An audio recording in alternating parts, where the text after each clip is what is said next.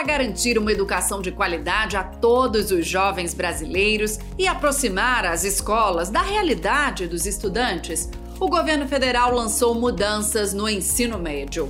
O novo modelo será implementado a partir do ano que vem, com a ampliação da carga horária para os estudantes de 800 horas para 1.000 horas anuais e a definição de uma nova organização curricular mais flexível e que contemple a Base Nacional Comum Curricular.